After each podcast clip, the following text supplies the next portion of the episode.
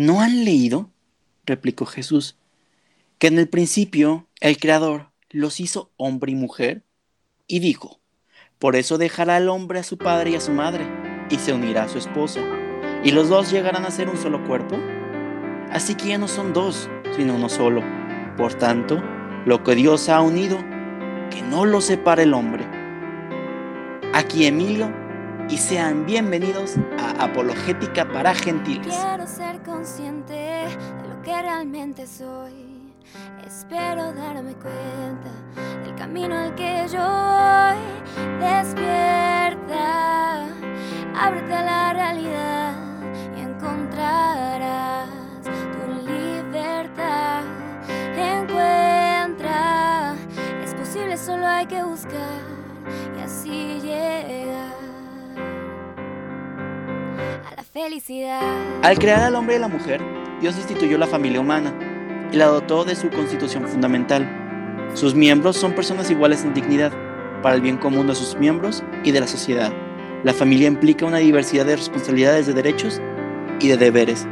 Esta cita es del Catecismo de la Iglesia Católica, párrafo 2203, y la cita inicial es de Mateo 19, del 4 al 6. Para la mayoría de nosotros, una de las decisiones más importantes en la vida es el matrimonio. Por lo tanto, escoger a esa persona con la que voy a compartir el resto de mi vida se vuelve un reto que incluso llegamos a pensar que es imposible encontrar a esa persona con la que tanto podemos soñar. Si bien es sabido que no todo es miel sobre hojuelas y color de rosa, ¿será posible tener un matrimonio que dure toda la vida? Es por eso que hoy les tenemos preparados este episodio que está extremadamente de lujo, o tan siquiera yo estoy bastante emocionado, con dos invitadazos en in extremis de lujo. Uno ya tuvo, nosotros ya tuvimos el honor de contar con uno hace tiempo en la serie de los mandamientos. Si no las has escuchado, aprovecho un poco de uh, mercadotecnia, publicidad, publicidad, perdón, para que vayan a escuchar esta serie que está bastante interesante. Y ellos son el matrimonio Rojas, Susana y Roberto. Bienvenidos, ¿cómo están? Muy bien. Muy bien, Emilio. Muy contentos, muy honrados por la invitación. Roberto estuvo con nosotros en un episodio dedicado a la crianza de los hijos. Susana, eh, pues es una maestraza que yo tuve hace tiempo y está un miembro de nuestro elenco que ya conocen desde ese tiempo. Madi, ¿cómo estás? Muy bien, Emilio, gracias. Madi, el día de hoy también grabamos otro episodio. ¿Por qué no estuviste en ese? Porque fue en momento de clases virtuales, Emilio. Clases virtuales, ¿por qué están virtuales? seguimos, seguimos en cuarentena, pero hoy fue un día diferente porque en medio de tantos días de calor, hoy por fin llovió. Entonces. Bendito sea Dios. Estoy muy contenta por eso. Sí, ya sé. Bueno, ¿les gustaría, Susana y Roberto, presentarse un poco, hablar un poco de ustedes para que el, para que el público los conozca algo? Sí, cómo no. Para nosotros lo más importante es que estamos a punto de cumplir 30 años de casados, ¿no? Vaya. Eh, nosotros eh, nos casamos el 2 de febrero de 1991. Eh, tenemos ya este siguiente febrero, cumpliríamos 30 años de casados. Tenemos 29 entrados a 30, como dice coloquialmente la gente. Y bueno, pues estamos muy contentos por eso. Nosotros somos los dos profesores universitarios eh, yo, bueno, eh, soy licenciada en finanzas, eh, tengo una maestría en pedagogía, una maestría en filosofía y soy candidata a doctora por la UPAEP, en doctora en desarrollo económico. Roberto también tiene la misma carrera de administración y finanzas, él es especialista en antropología y ética. Em, también tiene una maestría en filosofía y una maestría en matrimonio y familia por la Universidad de Navarra y es candidato a doctor por la Facultad de Psicología y Educación de la Universidad de Navarra. Y pues bueno, felicidades. Al contrario, y lo más importante para nosotros es, bueno, esto, tenemos casi 30 años de casados, tenemos cuatro hijos en el cielo, dos hijas encantadoras aquí y además somos profesores universitarios desde hace varios años y tenemos la maravilla de, de estar en contacto continuo con jóvenes como ustedes que nos retan y nos invitan a pues este tipo de, cosas que la verdad nos encanta compartir. Espero sean retos buenos, siquiera. Sí, claro. ok. Em, ¿Les importa si empezamos? No, al contrario. Al contrario. El primer tema que vamos a tocar es la base del matrimonio exitoso. ¿Cómo es esa etapa mm, del enamoramiento y cuáles son los aspectos después de esta que no podemos perder de vista para tener un noviazgo que es sano? No sé si me explico, que soy malísimo explicándome. Te explicas perfectamente bien, Emilio. Muchas gracias. Y nos da muchísimo gusto poder tener la oportunidad de compartir con todos los que nos hagan el favor de escuchar este podcast sobre estos temas que creemos que son tan relevantes.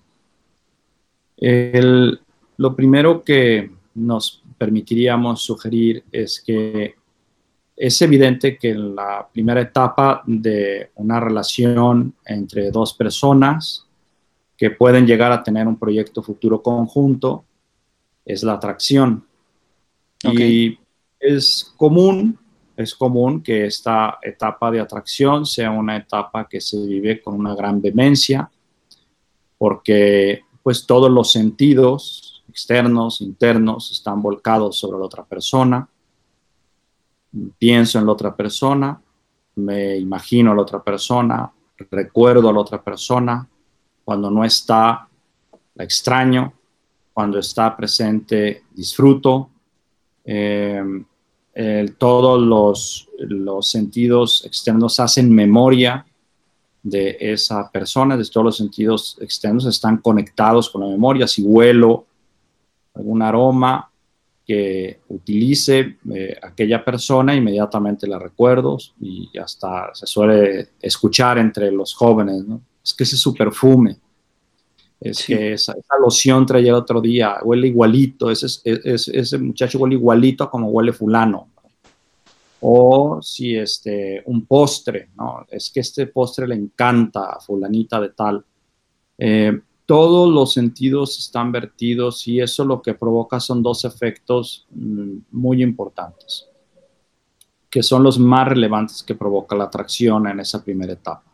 Esa primera etapa, que es, se goza muchísimo con la persona cuando se está con ella y, por otro lado, se extraña en su ausencia. Esos ya son síntomas clarísimos de una específica atracción hacia otra persona.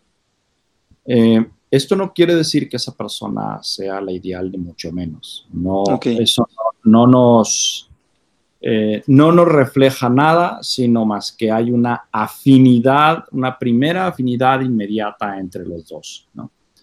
Y esa afinidad puede ser por, principalmente en el caso del varón, hacia la mujer, hay una cierta eh, conflexión de valores corporales que me son muy atractivos inicialmente y luego está pues ya la, personalidad o la belleza del carácter de la mujer, ¿no? Primero el hombre filtra los valores corporales y luego pasa la belleza del carácter y entonces ya no sabe qué le gusta más de esa persona, ¿no? Si lo que le gusta es cuán atractiva es, físicamente hablando, o, qué tan mágica, por decirlo de alguna manera, es por su personalidad que tiene. En el caso de la mujer es inverso. Por eso el hombre empieza, se dice mucho que el hombre empieza por la vista y la mujer empieza por el oído. En el caso de la mujer que empieza por el oído, pues lo que primero que capta es la belleza de la persona, ¿no? Es el, va más al centro de la persona. La mujer desde el principio se va dando cuenta de lo que esa persona es en ese momento, pero tiene la gran capacidad de proyectar a esa persona hacia el futuro inmediatamente. El hombre se va, se empieza, atisba el amor con el presente de la persona y la mujer empieza o atisba el amor con el futuro de esa persona. Y luego también a la mujer pues es importante que el, que, el varón, que el, que el, niño, que el muchacho, pues, que sea atractivo, ¿no? O sea, pues, que no le saque un susto al miedo, que no sea un, hijo, legítimo de la desgracia, ¿verdad? este, o que no venga a inaugurar una nueva, una nueva especie de alienígenas, ¿no? no es lo prioritario para ella, pero, pero sí. Por, sin embargo, nos podemos dar cuenta, y aquí, este, antes de pasar a una cosita que quiero comentar para darle la palabra a Susana, pues nos podemos dar cuenta de que eh, hay una cuestión que resalta ¿no? en, la mujer, y es que la mujer puede idealizar con mucha facilidad este, y el hombre mm, mm, se obnubila. Son los dos extremos que puede haber, ¿no? O sea, un varón, mientras más le digas, es que yo creo que fulano no te conviene, estás sellando la relación, ¿no? O sea, más se aferra a esa relación. Y a una mujer, mientras más le digas que fulanito crees que no le conviene, más lo justifica, más, más da razón de es que no lo entienden, no lo comprenden, no lo conocen, no saben cómo es, no saben por lo que ha pasado. Claro. Este, y esto, pues lo que nos, deja ver es que ambos están en una encrucijada concreta, ¿no? Este, saber si, si de ahí pasan a una segunda etapa que es ya empezar a enamorarse. Es decir, las personas nos damos cuenta perfectamente bien, varón y mujer, que, que esa persona se está metiendo a mi interior. ¿Por qué? Porque estoy pensando cada vez más en ella, estoy pensando cada vez más en él. Entonces tengo que tomar una primera decisión. Le estoy compartiendo mi mundo interior, eh, ella me lo comparte también. Empieza a suceder lo que llaman los estudiosos la inyección mutua. Entonces tengo que, tengo que plantearme si voy a seguir adelante, si me voy a enamorar de esa persona o si no, lo veo claramente. Llega un momento en que la persona lo decide, no dice, sí, sí quiero que esto que me pasa suceda en mi vida. En el caso de las infidelidades, eso lo vemos muy claro, ¿no? Este, las personas se dan cuenta de que se van, se empiezan a atraer por otras y en un momento dado deciden dejar a otra persona por optar por una nueva, pero sacan de su corazón a otra.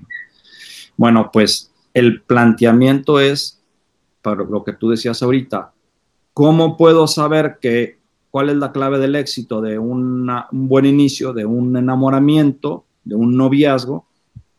Pues si la calidad de la persona que tengo enfrente es muy superior a todo lo que voy a renunciar. Si eso se cumple, empecé bien. Y ahora aquí, bueno, Susana nos puede platicar un poquito de los temas de, el noviazgo, de lo que vale la pena platicar en el noviazgo, de lo que vale la pena estar y en, y en lo que vale la pena fijarse, ¿no? O sea, la verdad me encanta que sean jóvenes como ustedes los que estén abordando estos temas, porque pareciera que hoy a los jóvenes no les interesa, eh, eh, pues esto, como, como un amor para toda la vida. Pero yo digo pareciera, Emilio, porque como recordarás cuando eh, hemos visto alguna vez este tema con, muchachos jóvenes, yo les pregunto, ¿no? ¿Por cuánto tiempo quieres que te quieran? ¿No? ¿Por tres años? ¿Por cuatro años? ¿Por dos años? ¿Por seis meses? Para toda la vida. no, no, para toda la vida. O sea, digo, nadie, plantea, exactamente, nadie plantea que te quieran por seis meses. Entonces yo digo, entonces, ¿por qué actúas como si quisieras que te quisieran solo seis meses. No sé si me explico. Entonces parece que el amor es una maravilla. Enamorarse de una persona es eh, un don, de alguna manera, que tenemos que encontrar a una persona que llena, digamos, todo mi corazón, que lo inhabita, como dice Roberto al principio, y que poco a poco, mientras más lo vamos conociendo, nos vamos dando cuenta de que es una persona en la que vale la pena invertir tiempo, ¿no? Dedicación y luego nuestra vida, ¿no? Eh, eso es una maravilla, pero para amar hay que ser libre. hay que tener el corazón libre. Para poder eh, verdaderamente amar hay que contenerse, hay que poseerse. Eh, a, un santo de la iglesia que yo quiero muchísimo, que es San José María Escriba, le preguntaron que con cuánta anticipación se preparaba un matrimonio. Y él dijo que con 20 años. Ok. Con 20 años antes de que este se suceda. ¿Por qué? Porque una persona va a aportar a una relación todo su ser. O sea, todo su virtuosismo, ¿no? Toda su alegría, todo su empeño por la vida, todo su sentido de responsabilidad, ¿no? Su, el empeño de su palabra, ¿no? O sea, a ver, o sea, una persona que no traiciona, una persona... Y, y yo te volvería a preguntar lo mismo, ¿no? ¿Quién quieres que te quiera? Oye, no, pues una persona que sea maravillosa. Sí, nada más que aquí hay una pequeña trampa el amor es un, es un término, como decía Ricardo Yepes, como una granada en la mano, ¿no? O sea, porque es un término que si nosotros no lo hemos conocido de fondo, ¿no? No sabemos cómo eh, podemos eh, entenderlo. Y yo puedo pensar que me quiere muchísimo una persona que me está dañando. Y, ahí es donde eh, hay, una, hay una parte del ser humano que, bueno, es, es inescrutable, o sea, nos pasa a todos, que nos equivocamos y nos empeñamos en trabajos tóxicos con personas tóxicas, ¿no? Y, eso es un problema, es un problema bastante serio, ¿no? Entonces, eh, la realidad es que eh, para poder, digamos, saber, ¿no? Si, si la calidad de lo que se elige, como dice Roberto, es mayor, ¿no? Que a todo lo que se renuncia, ¿no? Hay que fijarse muy bien si esta persona es afín a nosotros en determinados temas. ¿no? Ok. Uno muy importante es la concepción de lo trascendente. ¿no? O sea, ¿qué es la trascendencia para mí? No, pues para mí la trascendencia es escribir un libro. Ah, no, está padrísimo. No, no, para mí la trascendencia es el cielo. Ah, perfecto, no. Para mí la trascendencia es el nirvana, porque entonces eh, no quiero reencarnar en gusano. Ah, bueno, pues no. O sea, ¿qué concepción del sentido de lo trascendente se tiene? Es muy importante. Y no da lo mismo, ¿eh? no da lo mismo que tengamos una concepción de Dios similar, parecida, prima, etcétera, ¿no? No da lo mismo. Esa es una parte que es importante tomar en consideración. Otra, muy importante, es la familia de origen, ¿no? Ok. Eh, y en esta familia de origen también habría que entender que es importante la familia de origen y la concepción que se tenga de la misma. Te voy a poner un ejemplo. Eh, si yo me caso con el hijo de una familia que mm, a lo mejor se dedicaba a, pasar eh, migrantes a Estados Unidos, no sé si me explico. Sí. Pero mi novio tiene una concepción como muy, em, em, como muy aceptada y muy asimilada de que eso es un error y quiere cambiar, digamos, de hecho no quiere ni siquiera vivir cerca de la frontera para no tener que encargarse del negocio familiar, ¿no? Entonces, eh, no es solamente la familia lo que importa, sino también la potencialidad que yo le veo a esta persona de cambiar. En cuanto tenga más asumida su propia debilidad. A ver, eh, Emilio y Madeline, todos tenemos debilidades. Todos, absolutamente todos. Solo hay las personas que no lo reconocen.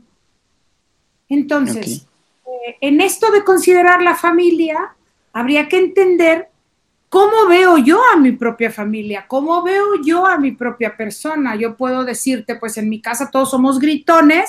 Ah, bueno, pues es muy bueno que yo ya lo reconozca, ¿no? Es decir, si yo ya traigo un conocimiento eh, importante de esto, pues entonces ya será más fácil que si tú me dices, eh, oye maestra, está subiendo un poquito la voz, yo te diga, ah, tienes razón Emilio, porque es una cosa de la que soy consciente, no sé si me estoy explicando. Sí. Si no, ustedes interrúmpanme, pero bueno, es muy importante el concepto de trascendencia, es muy importante la familia de origen y como toda la enseñanza de vida que acuna la familia de origen, ¿no? porque la autoestima es importantísima, saber si yo fui una persona querida, si fue una persona rechazada, pero todo ese entorno, digamos que se cura con aceptación, ¿no? Luego, es muy importante la concepción que se tiene de los amigos, ¿no? Es muy importante, porque una, cualquier relación empieza con una amistad y una persona que no sabe ser un auténtico auténtico amigo. Eso es como dicen ustedes, que me encanta el, el léxico de los chavos, ¿no? Un amigo de neta, ¿no? O sea, un amigo que realmente te va a sentar y te va a decir, Madeleine, esto lo estás haciendo mal, aquí te estás equivocando, ¿no? ¿Qué concepción tiene de los amigos? Los amigos son para las parrandas, los amigos son para las borracheras, o los amigos son esos amigos de toda la vida que todos tenemos. ¿no? Sí, Susana, de esto que estás mencionando, quería, quería interrumpirte, perdón, pero se me, o sea, en este, en esta como formación al matrimonio que, que es algo que últimamente me ha llamado mucho la atención y que he tratado de estar en formación, digamos, eh, he leído lo importante que es fomentar y aprender a ser amigo antes de incluso que, que ser novio. ¿Sabes? Que, que, es como la base para poder tener incluso un noviazgo sano. Y se me hizo como muy interesante porque no lo había visto, o sea, como que en mi cabeza estaba verlos separados. O sea, una cosa es, es cómo soy amiga y otra cosa es cómo soy novia y cómo voy a ser esposa. Pero en realidad está todo unido. Entonces, no sé tú qué opinas al respecto. Estoy absolutamente de acuerdo contigo, hija, porque tu cónyuge se va a convertir en, el, en tu mejor amigo para toda la vida. O sea, en tu socio, en tu bro, en tu, o sea, en, en tu todo. Entonces, si no sabes ser amigo de tu cónyuge, ¿cómo, ¿cómo le vas a hacer? Pero para eso implica ver qué concepción de amigo tiene tu novia. No sé si me estoy explicando. Entonces, fíjate, llevo tres de cinco, me faltan dos, ya voy a terminar. No, no, no, adelante. dijimos que el concepto de lo trascendente era muy importante, ¿no? Luego dijimos que la familia de origen y todo lo que esta familia de origen, digamos, envolvía, ¿no?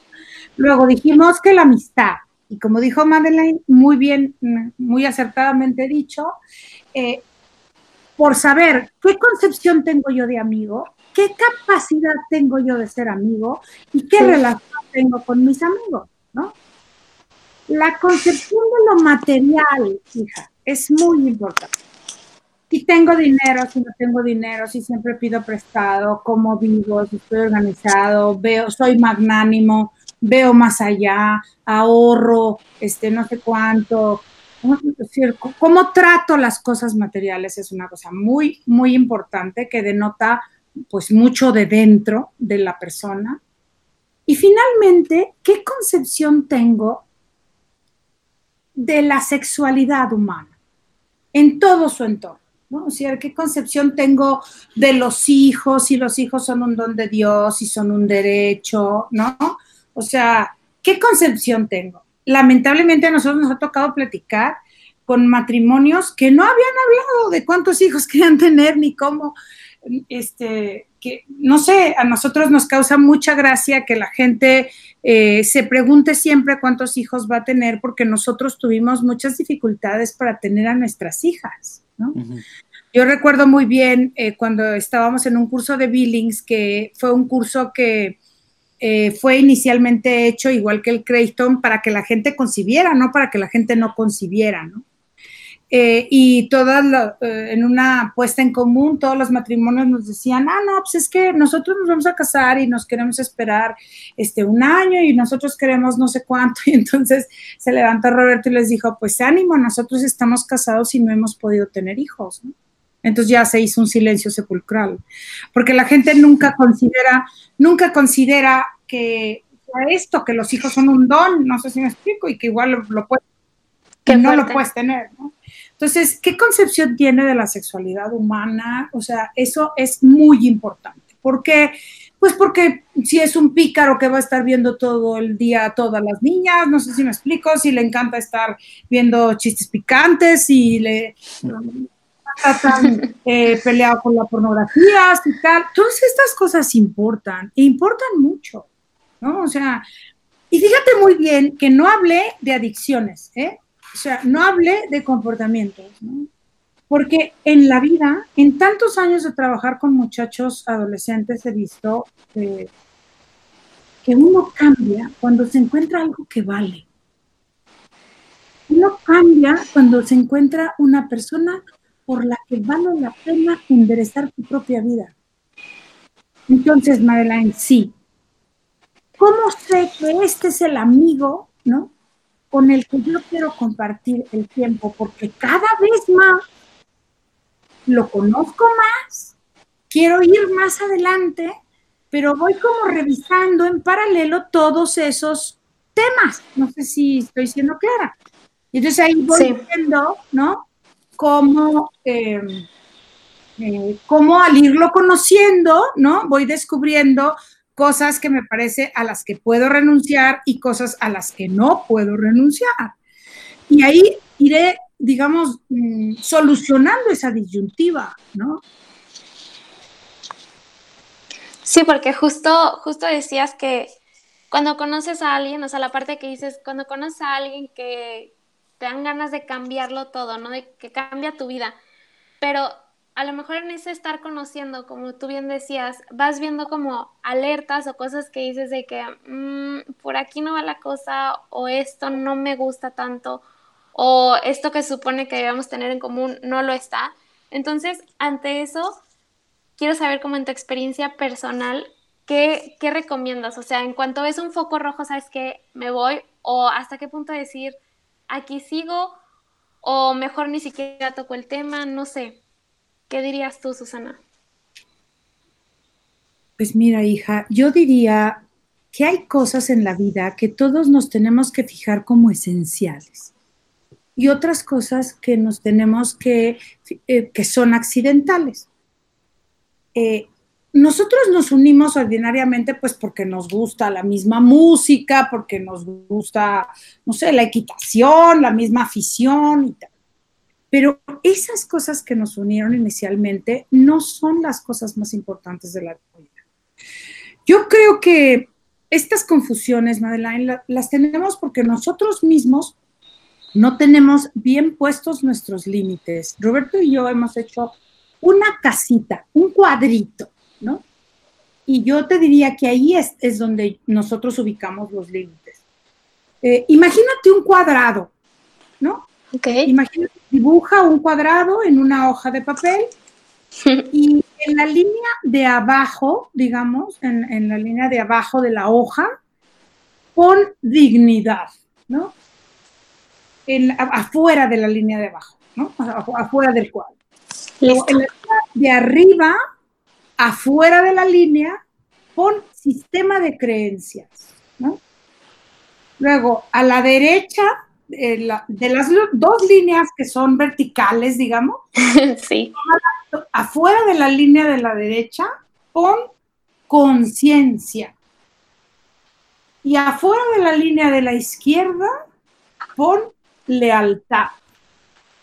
Y fíjate, hija, nunca permita, nunca, que nada ni nadie, ni tu papá, ni tu novio, ni el médico, ni el cura, ni nadie, te hagan ir por debajo de tu dignidad. Estamos hablando de la línea horizontal que se encuentra la base. En, la base. Nunca, nadie, jamás, por nada te puede hacer transgredir en contra de tu dignidad. En el momento en que alguien te haga ir en contra de tu dignidad, hija, retírate y cuéntaselo a quien más confianza le tenga. Pasa lo mismo con el sistema de creencias. En el momento, vamos a suponer que yo creo que robar es malo, es una digresión terrible, ¿no? Entonces, eh, y, pero de pronto mi marido enloquece y me dice, pues vamos a robar un oso, vieja, porque la situación económica ahorita está terrible, ¿no? Eso me llevaría a romper mi sistema de creencias, ¿no? Eso no lo puedo hacer. Si, yo eh, rompo mi sistema de creencias, me estoy traicionando a mí, a mí, Susana. ¿sí? Luego, entonces, sistema de creencias no es solamente tu religión, sino tus convicciones, tu moralidad. Es mi código, hija. Yo hay cosas que no hago. Y estos códigos son por naturaleza humana, de hecho los tienen los asesinos, los narcotraficantes, o sea, dicen, yo hago todo menos esto, ¿no? Entonces, a ver, ojo, ese cuadrito es absolutamente ateo, hija. Es un cuadrito que dice, Madeleine, nunca nadie te llevará por debajo de tu dignidad. Nunca, nada, no permitas que nada te lleve por encima de tu sistema de creencias. No permitas nunca que nada te haga traicionar y vámonos hacia el lado derecho, tu propia conciencia. Porque nosotros sabemos, Madeleine y Emilio, cuando estamos haciendo mal, nosotros lo sabemos. O sea, hay una parte de claro, a ver, hija, cuando no estudiamos bien para un examen, cuando no le dedicamos un trabajo el tiempo que tendríamos que haberlo hecho, tal, tal, lo sabemos. Aunque le vayamos a leer a la profesora, tú y yo sabemos en el fondo de nuestro corazón que no nos podemos engañar porque esto es así. Bueno, alguien que te lleve a traicionar tu propia conciencia tampoco te quiere, muñeca. Y lo mismo, alguien que te lleve a traicionar tu sentido de responsabilidad. O sea, oye, es que abandona a tus padres, no les vuelvas a dirigir nunca la palabra y vámonos juntos al África Negra.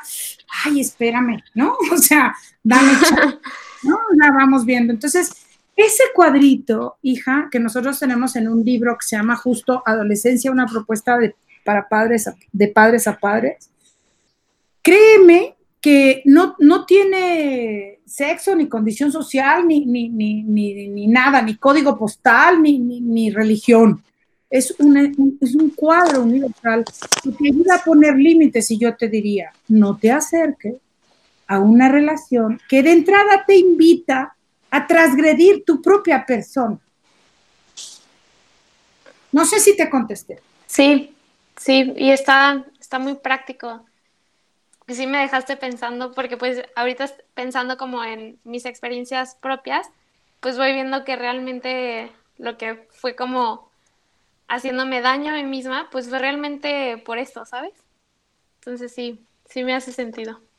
A la vez, fíjate, eh, que hay una, vamos a verlo en sentido positivo esto mismo, hay el inverso, ¿no? O sea, si este, si este, si este cuadrito fuera una casita, como decía Susana, tú tienes tu propia casita y tu novio o esa persona con la que probablemente vayas a noviar o vayas a aceptar una relación futura, pues tiene también su propia casita, es decir, tiene su propia dignidad, su propio sistema de creencias o convicciones, su conciencia y sus compromisos, ¿no? Pues, ¿cómo puedo saber que esa relación me está sumando? ¿Cómo puedo saber que realmente esa relación me ayuda? Pues, viéndolo de un modo inverso, podríamos decir, si la relación protege mi dignidad, si la relación fortalece mis convicciones, impulsa mis decisiones de conciencia y consolida mis compromisos, ah, entonces esta relación es una relación que me va a ayudar a mí a, crecer como persona, me va a ayudar a mí a poder constituir entre un tú y un yo, un nosotros. ¿Por qué? Porque de base tenemos un profundo reconocimiento del otro como alguien valioso. Pues le respeto en lo que cree, le respeto eh, en su persona, le respeto su conciencia, sus decisiones propias y le respeto y le fomento todo lo que sean sus compromisos. Pues de esta manera, dos personas pueden convivir en una misma casa. De otra manera, no, aunque puedan tener muchas diferencias, porque en los a ver, en los matrimonios y en los noviazgos, nosotros lo vivimos, que pues todo nace en la semejanza, como ahorita lo dijimos, pero con el paso del tiempo vamos dándonos cuenta que tenemos muchas diferencias, aunque tengamos sistema de convicciones equivalentes, respetemos la dignidad, reconozcamos decisiones de conciencia, etcétera, ¿no? Pero nos damos cuenta que tenemos diferencias, o sea, querramos o no, tenemos diferencias. ¿Por qué? Pues porque nuestra propio, nuestro propio background, nuestra propia historia de cada quien. Tenemos una formación familiar distinta, tenemos un contexto cultural diferente. Vamos, ni vecinos somos, ni siquiera parientes somos y nos vamos a casar o vamos a noviar. Y eso es lo que nos deja ver con esas diferencias que empiezan a existir, sin saber, sí es cierto que el amor nace en la semejanza, donde se forja, donde se consolida, ese es cuando uno aprende a administrar las diferencias, siempre y cuando las diferencias no destruyan la casita. ¿Me explico? Sí. De esa manera, el noviazgo me va llevando a ser mejor y a que ese tú y ese yo pueda ir consolidando un nosotros, que llega un momento en que dice, oye, pues este nosotros ya se puede convertir en una sociedad que entonces la llamamos matrimonio y nos asociamos y de ese matrimonio se deriva el fruto del amor, que son los hijos, y entonces se constituye la familia. Sí, ahorita se me vino muchísimo a, a la mente lo importante que es recordar esto, ¿no? Que es, que es de dos. Porque, bueno, yo hablando desde mí, como que muchas veces, no solamente en cuanto a relaciones, pero como que decimos, bueno, no importa, no pasa nada, o sea, como que me aguanto, me aguanto y así.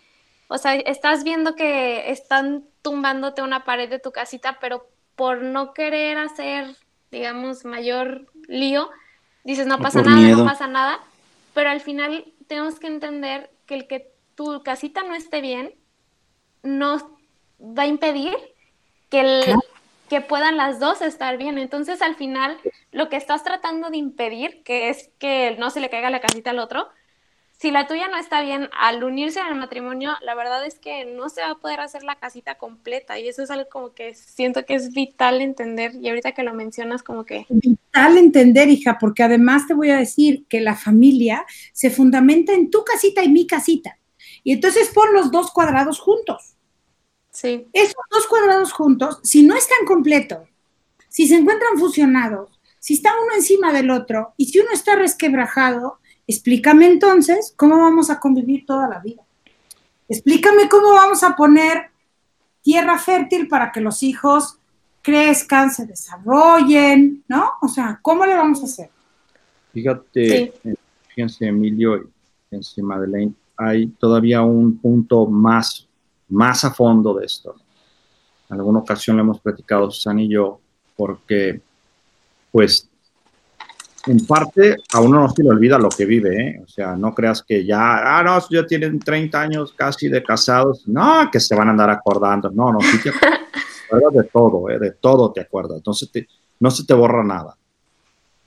Pero hay un punto en el que cuando tú notas que tu casita puede afectar al otro, o la casita del otro te puede afectar a ti, si realmente quieres al otro, lo tienes que dejar. Y eso es bien difícil de decidir. Bien difícil de decidir. Cuando eh, estás enfrente, es decir, cuando estás enfrente de una opción, como tú decías antes, de, me doy cuenta que me dañan y, no lo dejo, ese es el punto de vista negativo, ¿no? Me doy cuenta que me dañan y no lo dejo porque puede ser, no sé, falta de una adecuada autoestima, miedo, como bien decía Emilio, o a sentirme solo, o a sentirme menos valorado, etcétera, ¿no? Hay muchas, mm, puede haber un elenco de eh, variables que lo expliquen, o de causas que expliquen el no tomar la decisión. Sin embargo, si lo vemos en el sentido positivo, es decir, a ver, si, si realmente quieres esa persona, lo, tienes que dejar ir, la tienes que dejar ir, le tienes que demostrar que realmente la quieres o lo quieres. ¿Cómo? Pues dejándolo que se vaya o pidiéndole que se vaya. Y otra cosa que es todavía es paralela a esta exactamente, pero a veces tenemos tuvimos relaciones, alguna relación que probablemente convenga recuperarla y es que en aquel momento quizá las condiciones de los dos no estaban dadas por distintas razones, que generalmente es inmadurez de uno de los dos. O de los dos. Pero si yo veo con el paso del tiempo, me doy cuenta que aquella persona realmente ha ido madurando, ahorita vemos los pasos de la madurez, y y esa madurez le ha permitido dejar más nítido que su casita es igual a la mía. Es una relación que conviene recuperar. Ahora, ya hablando en el matrimonio, cuando tú ves muy sólida tu casa y ves que incluso la otra persona te la ha solidificado más y tú a, a él, y entonces empiezan a configurar unos otros, digamos, más firme, porque además los seres humanos salimos de nosotros mismos y empezamos a prometer que te voy a querer por toda la vida y que voy a estar siempre y qué tal. Y la única manera de conseguir eso es írselo a prometer a otro. Y, te voy a explicar cómo. Es decir, todos los seres humanos somos falibles, todos nos equivocamos. Oh, hoy hay muchas personas que nos preguntan, eh, justo Emilio, para allá voy, eh, hay muchas personas que nos preguntan, eh, ¿por qué casarse? Y es que justo, yo te quiero más que a mi vida, pero yo sé que soy falible y que te puedo traicionar. Por eso no voy a prometértelo solo a ti, que ya te lo he dicho. Voy a prometértelo a Dios. Y entonces ponemos un tercero en la relación que se convierte en el mago, ¿no? Que nos habilita para poder sostener una promesa que por nosotros mismos somos incapaces de sostener. Ah, ese, es el momento y esa es la razón eh, que, como te decía, yo he encontrado para decir, no, bueno, ok, vámonos ya. O sea, nos queremos muchísimo, nos conocemos súper bien, estamos súper sólidos, ya elegimos a la persona indicada. Ahora, ¿por qué me caso? Porque se lo voy a prometer no a un tercero, sino al tercero, ¿no? O sea, al tercero que creador del universo, ¿no? que para decirle, a ver, yo por mis propias fuerzas, que me creo débil, ¿no? Alguna vez intentaré matar a mi marido, ¿no? pero, vamos a ver, con tu anuencia, Señor, ¿no? Eh, vamos a poder. Tú y yo vamos a poder sacar este reto adelante. Y entonces vamos juntos, unidos, con la bendición de un sacramento tan maravilloso como el matrimonio, porque como tú lo dijiste al principio, esto no es fácil, o sea, es, digo, a lo mejor parece que invertimos mucho tiempo en la persona correcta, pero es que es lo más importante, Emilio, porque lo segundo es consecuencia de lo primero. Hay un dicho viejo que dice que el que hierra en el cazar, muy poco le queda por acertar. Entonces, en realidad, eh, a veces pareciera que nosotros a la ligera ahorita pensamos las cosas y claro, por eso los matrimonios parecen desechables. Porque entonces yo no voy con ese, con ese ánimo de ser bendecido por ese tercero maravilloso que me va a dar la gracia para poder sostener la promesa de amor que le quiero hacer a una persona. Si no me caso por convencionalismo social y tal, y no sé qué, y entonces, claro, eso no le da solidez. Entonces, a la primer crisis, al primer dolor, ¿no? Al primer no sé qué, ahora sí que como dicen en mi rancho, cariño, al, primer grito ya tienen su casa aparte, ¿no? Entonces, ¿por qué? Porque hemos fundado el matrimonio no es una convención exclusivamente humana. O sea, el matrimonio natural existe perfectamente, pero el matrimonio que se lleva con un sacramento religioso, ¿no? es, una, es una forma magnífica de blindar la inseguridad de nuestra persona. Y es ahí donde te das cuenta que un matrimonio se puede convertir, ya hablando dentro de este contexto del programa, se puede convertir en una misa. tu matrimonio es donde ofreces principalmente lo que eres, pero también lo que no eres, lo pones a disposición y con lo poco que eres, vives cómo se multiplica de la mano de la gracia y te vas dando cuenta que cada día, con lo poco que pones, pues Dios va poniendo el resto. Ok, chicos, les voy a proponer algo. Yes. El programa se nos alargó bastante. ¿Qué les parece si hacemos una segunda etapa que es el matrimonio? Parece muy bien. Este, eso, eso fue una manera muy fina de Emilio de decir, ah, cómo hablaron, ¿eh? Realmente. No, está perfecto. No había manera de callarlos. ¿Sabes? No, no, no, de hecho No, es está perfecto, solo que los últimos episodios se nos ha pasado de la hora muy cañón porque son temas fuertes los que estamos tocando. Mira, hijo, yo creo que lo más importante es que son temas en los que estamos muy confundidos. Sí, Así como esta contingencia sanitaria nos ha llevado a replantearnos justo qué es lo esencial en mi vida y qué es lo accidental. O sea, ¿por qué estaba yo tan aferrado a una bolsa de una marca? ¿O por qué yo estaba tan aferrado a conseguir determinado viaje por encima de cualquier cosa cuando ya me di cuenta que puedo vivir con frijoles y tortillas estando siempre a la, junto a la gente que amo, ¿no? Wow. Eh, yo creo que de la misma manera, eh, esto, ahorita, este tema, pues sí hay que replanteárselo, porque claro. parece que el amor es Vale la desechable. pena.